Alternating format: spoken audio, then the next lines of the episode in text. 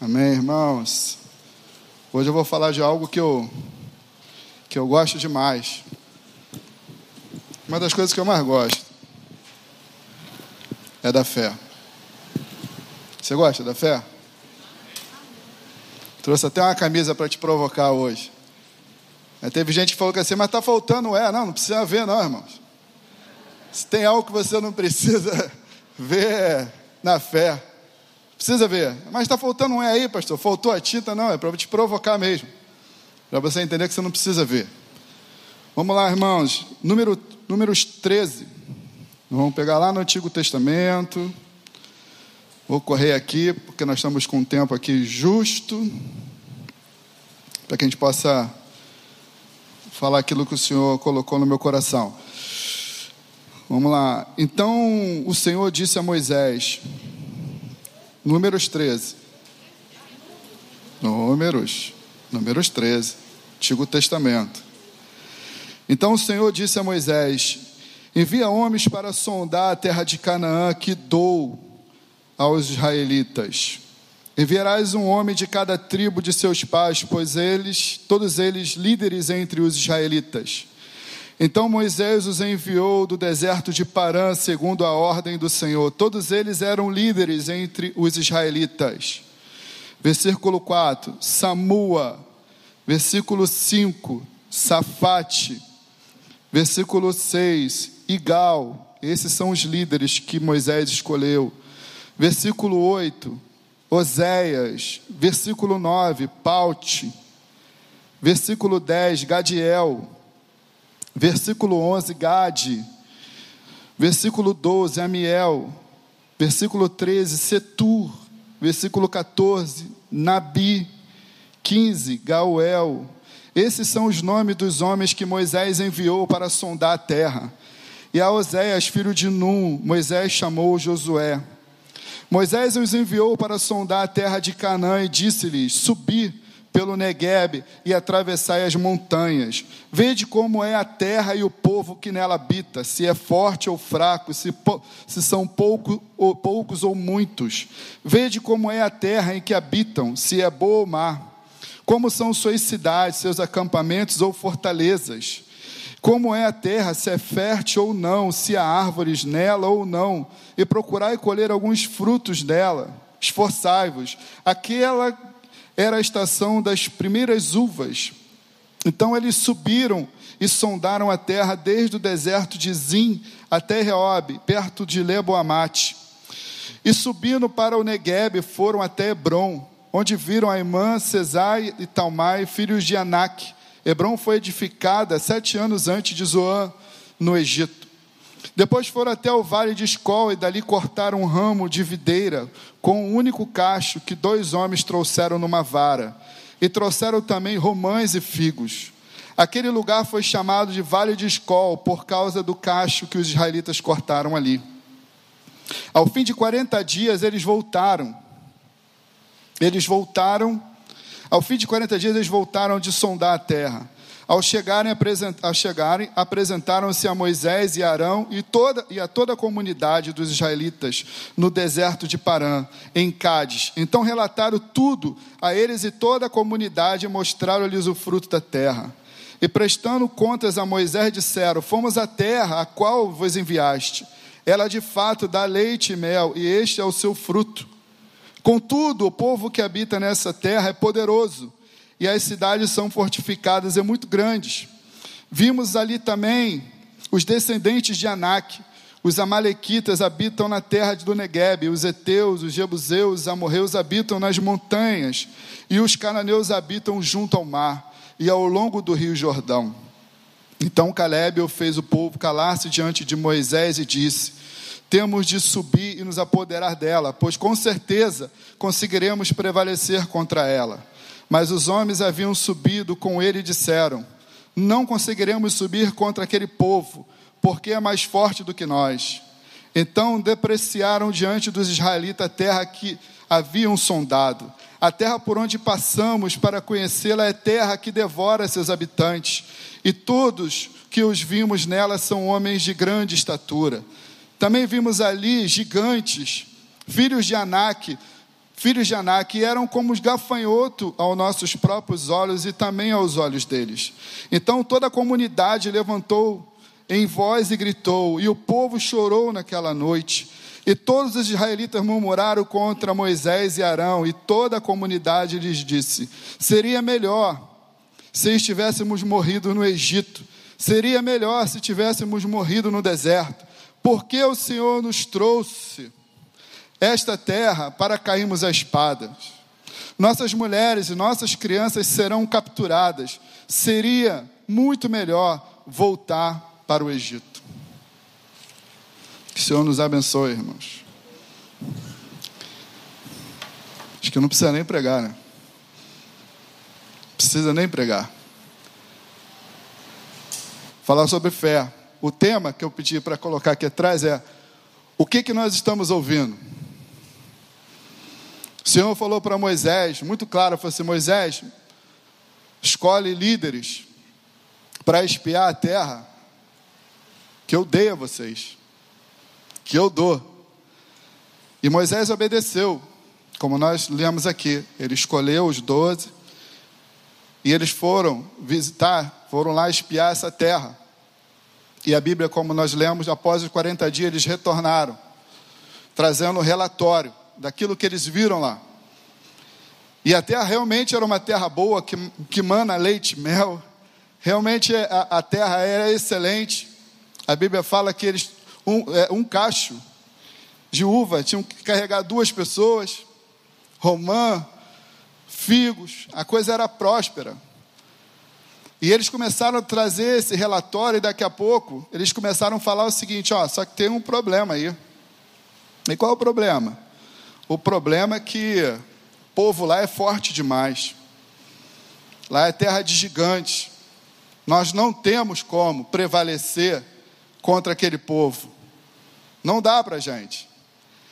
E a Bíblia fala que eles derreteram o coração do povo, a ponto deles, querem, deles, deles pensarem e decidirem querer voltar para o Egito.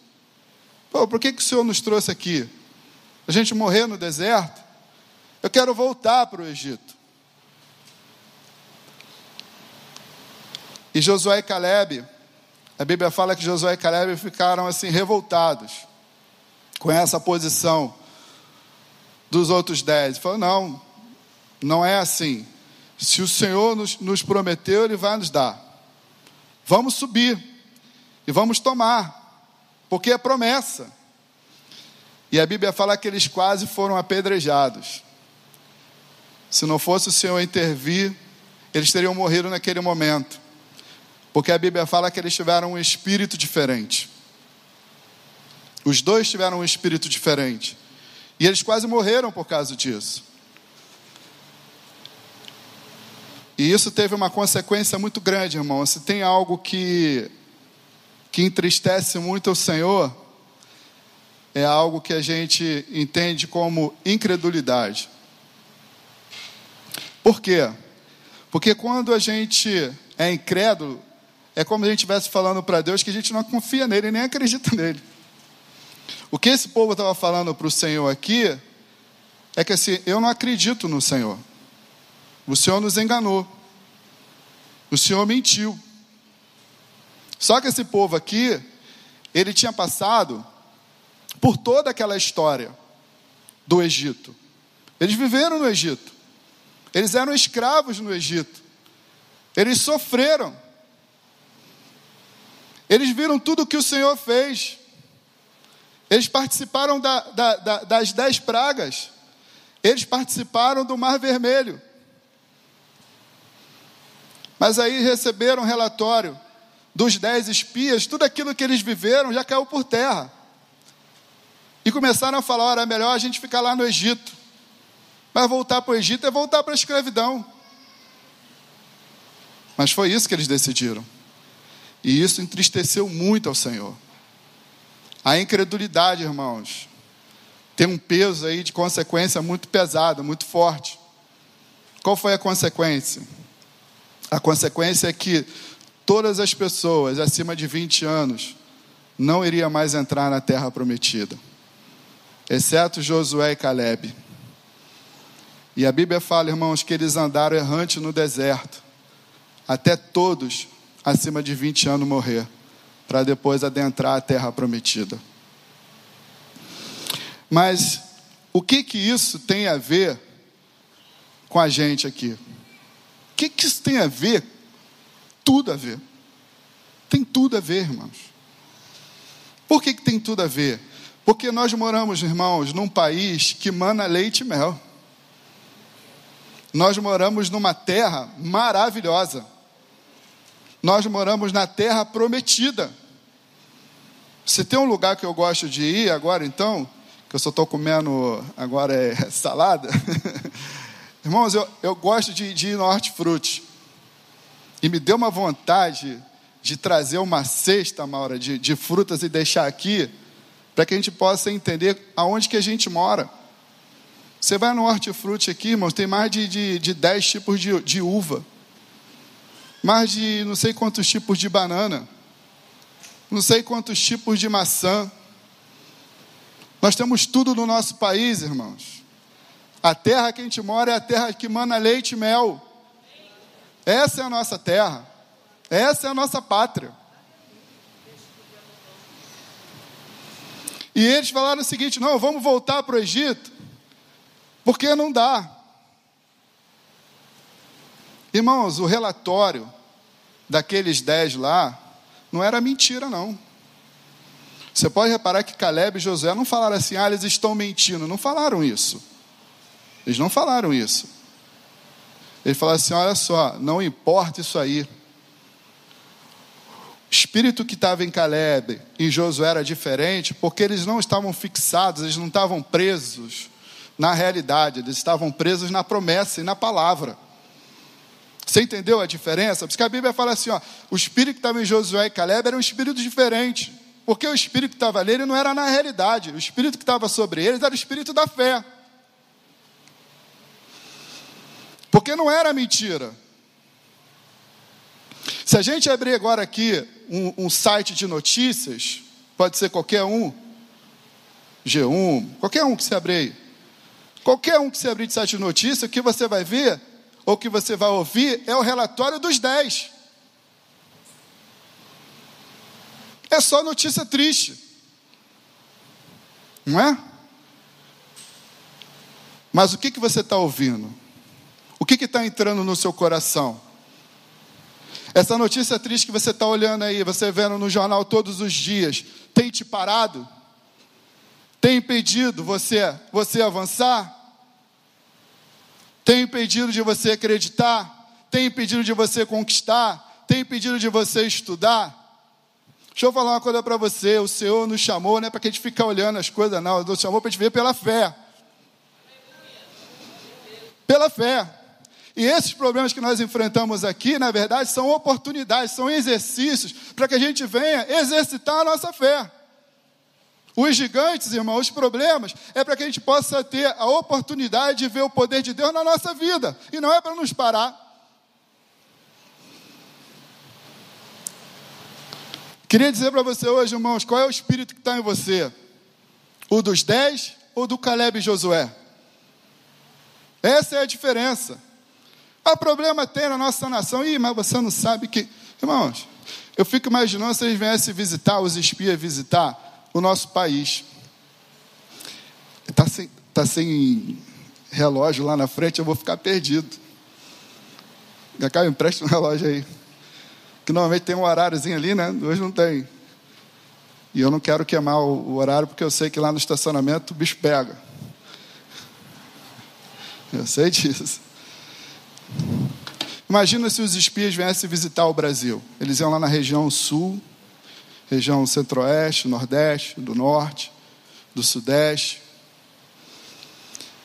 E eles iam trazer o seguinte relatório: olha, lá no sul temperatura agradável, bom para plantar. Pessoal lá com a cultura mais nobre, coisa boa. Povo lá com espírito europeu. Centro-Oeste, ó, é o agronegócio daquele país. Lugar bom, gado, coisa boa. O, centro, o Nordeste, O Nordeste é um lugar lindo, com uma cultura fantástica, com uma gastronomia absurda, com praias com água quente. Já viu praia com água quente? Nós temos no país, lá no Nordeste. A região norte do, desse, dessa terra aí é o pulmão do planeta. É uma floresta, uma coisa linda. O sudeste deles lá é o fervo do negócio. É onde tudo acontece. Mas olha só, quando chega lá no sul, é frio, é estranho. O centro-oeste é um lugar muito quente. É um lugar que te dá tontura de tão calor que é. Não vale a pena não. O Nordeste, ih, o Nordeste não chove. Não chove, é seca, o povo morre lá, os gados morrem nos, na, na rua. O, o Norte, o norte tem, tem mosquito, tem malária. Não tem nada, só tem bicho. O sudeste é uma confusão terrível. É violência.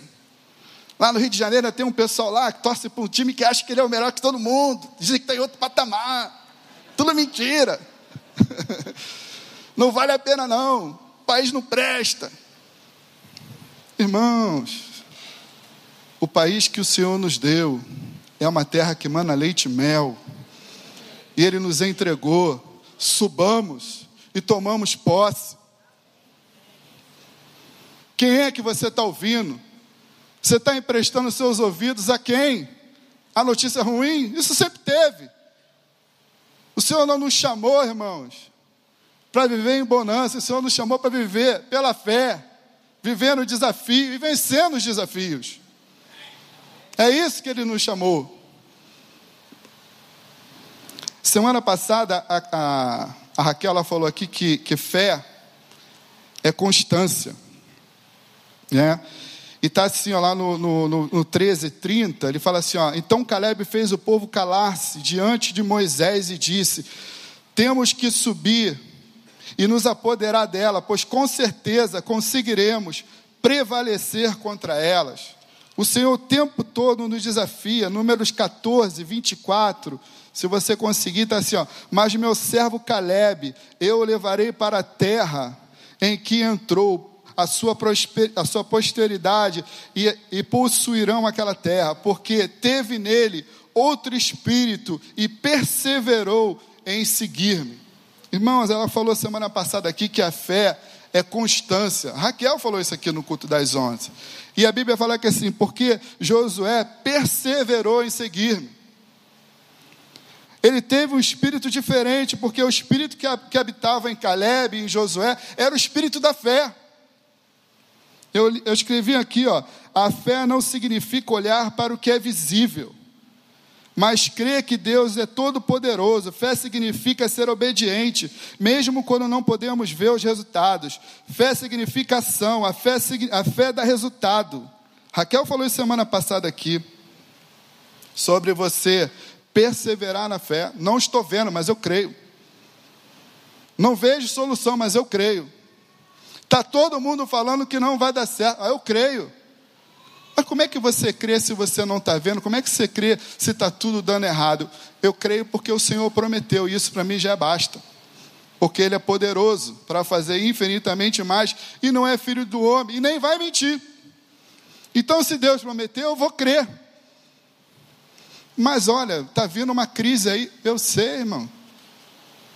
Mas olha só, eu creio num Deus que é maior do que tudo isso aí. E a gente, irmãos, vamos, vamos alugando, vamos emprestando nossos ouvidos aos espias. E sabe o que acontece? Isso acaba roubando a nossa fé. E a gente passa também a começar chutando lata, achando que a gente já não vai dar certo. A gente começa a jogar a nossa fé para o lado e a gente deixa de crer. E o problema não é deixar de crer, o problema são as consequências da incredulidade. Esse é o problema. Quais são as consequências de quando eu não creio? Porque quando eu estou falando assim, ó, eu não acredito, eu estou falando exatamente assim para o Senhor: Senhor, eu não acredito no Senhor. Não acredito, está me enganando. E esse é, o, é a tal da incredulidade. Isso tem um problema seríssimo são as consequências. Eu anotei aqui as consequências da incredulidade.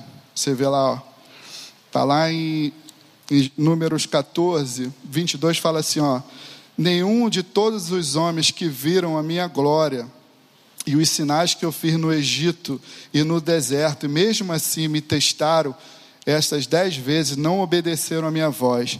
Nenhum deles verá a terra que prometi seus pais com juramento. Nenhum daqueles que me desprezaram verá. Mas o meu servo Caleb eu levarei para a terra que entrou, porque teve um outro espírito e perseverou em seguir-me. Irmãos, é muito sério. É muito sério quando a gente simplesmente não toma posse, quando a gente fala para o Senhor: Não, eu não quero. O Senhor joga duro.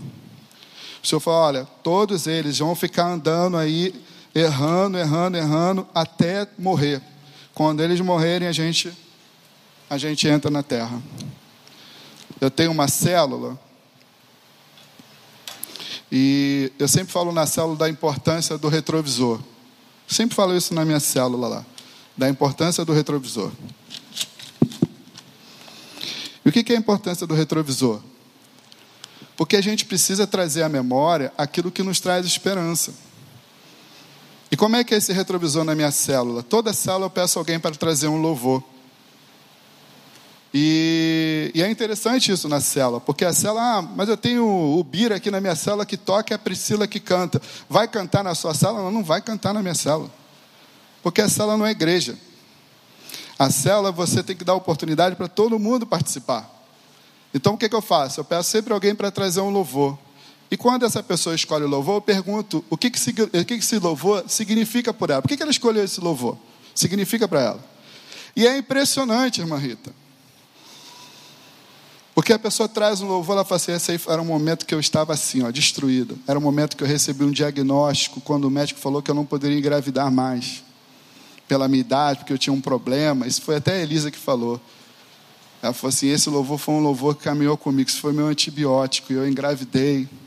E a minha filha está aqui, ó. Aí chega no outro domingo, na outra sexta-feira, foi a, foi a Gabi. Aí a Gabi escolheu um louvor. Eu falei, Gabi, mas por que você escolheu esse louvor? Ela, porque nós estávamos destruídos. Não tínhamos mais esperança, mas o Senhor nos resgatou. O Senhor foi conosco. Irmãos, esse é o nosso Deus. Sabe? Quando a gente olha para trás e vê de onde que o Senhor nos tirou, eles queriam voltar para o Egito, irmãos. Não sei se você aqui entrou hoje aqui pensando nisso. Ah, era melhor estar lá fora do que o ser filho de Deus. Você está louco? Dá uma olhada para trás aí de onde que Deus te tirou. O que Deus já fez na sua vida. Não deixe, irmãos, o inimigo invadir seu ouvido e alcançar seu coração, mas crê em Deus. Crê em Deus. Qual é o espírito que está em você? Precisamos entender isso. Não há limites, irmão, para aquele que crê. Mas nós precisamos hoje entender qual é o nosso chamado. Não interessa se a situação está difícil, isso sempre foi difícil. O que interessa é em quem você tem depositado a sua esperança, a sua fé. Fé, irmãos, é ter convicção naquilo que não existe, daquilo que você não consegue poupar, mas você crê naquele que prometeu. Por isso que o espírito de Josué e Caleb era um espírito diferente. Quantas coisas o Senhor já fez na sua vida? Quantas coisas Deus já operou na sua família, na sua casa? Por que parar? Por que achar que agora não dá? Por que você acha que não pode mais? Se o Senhor é o mesmo. Essa, manhã o Senhor nos, me trouxe aqui, irmão, para falar para você exatamente isso. O que, que você está ouvindo? E aí eu pedi a Deus, né? Já são 10 e 12 aqui. Pedi a Deus para Deus me dar uma, uma carta com algumas coisas para falar para vocês. Senhor, eu queria falar para aquele povo lá que está o dia inteiro ouvindo os espias. Nós ficamos o dia inteiro ouvindo só os espias. Você vai para o trabalho, você vai ouvir espia. Você liga o rádio, você vai ouvir o espia. Você vai conversar com alguém, é espia. Só que é sempre o Gael, é sempre o Gidal, nunca é o Josué e Caleb. Josué e Caleb é difícil. Até na igreja, irmãos, é difícil encontrar um Josué e Caleb. Oh, nós somos o povo da fé, irmãos. Nós somos, o povo, nós somos os crentes. Lembra disso? Dos crentes? Nós somos os crentes, irmãos. Nós somos aquele povo que fomos libertos. Nós, fomos, nós somos aquele povo que ora. Somos aquele povo que profetiza. Nós somos aquele povo que não precisa ver para andar, não, para crer, não. Nós somos os crentes. Lembra dos crentes chatos? Então, você tem que ser um crente chato. Dá a palavra de vitória, irmãos. Você tem sido Josué ou, ou quem é você? Parou perto de você, você tem que dar a palavra de vitória. Ó, oh, não, você é conosco. Ih, isso aí tá bom, mas isso é oportunidade, vai ver o poder de Deus na sua vida. É a fé, irmãos. E aí eu trouxe uma cartinha aqui para você. Você já recebeu uma. Algum pastor já leu uma carta de Deus para você? Você vai ter essa oportunidade hoje. Eu queria que você ficar de pé. Pode ficar de pé? Para a gente ouvir a carta que o Senhor trouxe para você hoje. Ó, oh, pastor Paulo, vou ler a carta para o senhor. Olha que benção. Eu falei com ele assim, oh, eu quero ler uma carta para o seu povo. Ele falou, coloca esses negócios aí. E eu vou ler esses negócios agora para você. Tá assim, ó. Tá assim, Sônia? Tá assim, Paulo, Pedro? Assim, ó. Não temas porque eu sou contigo. Não te assombres, porque eu sou o teu Deus e te fortaleço, te ajudo te sustento com a destra da minha justiça. Isaías 41, 10. Mas o que o esperam no Senhor renovarão as forças, subirão com asas como águia, correrão e nunca se cansarão, caminharão e não se fadigarão. Isaías 40, 31. Retenhamos firme, firmes a, confirma, a, a confissão da nossa esperança, porque fiel é o que prometeu. Hebreus 10, 23. Fiel o que vos chama, o qual também o fará. 1 Tessalonicenses 5, 5, 24. Não fui eu que te ordenei, seja forte e corajoso, não se apavore, nem se desanime, pois o Senhor, o seu Deus, estará com você por onde você andar. Josué 1, 9. Irmãos, eu, eu pedi a Deus para Deus me dar esses versículos para a igreja. Isso aqui é para você. Eu estou lendo o que o Senhor colocou no meu coração para te entregar essa manhã.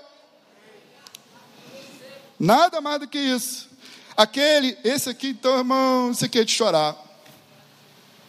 Aquele que nem mesmo o seu filho poupou, antes o entregou por todos nós, como não nos dará também com ele todas as coisas? Romanos 8,32, as coisas que os olhos não viram, nem ouvidos ouviram, nem subiram o coração do homem, são as que Deus preparou para aqueles que o amam. 1 Coríntios 2,9, sejam fortes e corajosos, não tenham medo, nem fique apavorado por causa deles, pois o Senhor, seu Deus, vai com você, nunca os deixará, nunca os abandonará. Deuteronômio 31, 6. Se vós, pois, sendo os maus, sabeis dar coisa boa aos vossos filhos, quanto mais o vosso Pai que está no céu dará bens aos que lhe pedirem.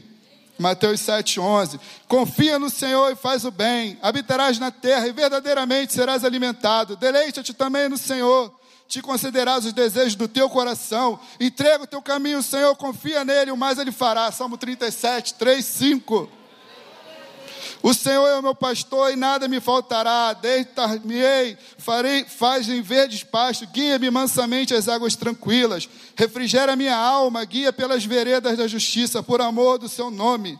Ainda que eu andasse pelo vale da sombra da morte, não temeria mal algum, porque tu estás comigo, a tua vara e o teu cajado me consola. Prepara uma mesa perante mim, per, perante mim na presença dos meus inimigos. Unge a minha cabeça com óleo e meu cálice transbordará. Certamente que a bondade e a misericórdia me seguirão todos os dias da minha vida. Habitarei na casa do Senhor por longos dias. Salmo 23. Irmãos, essa é a palavra para você.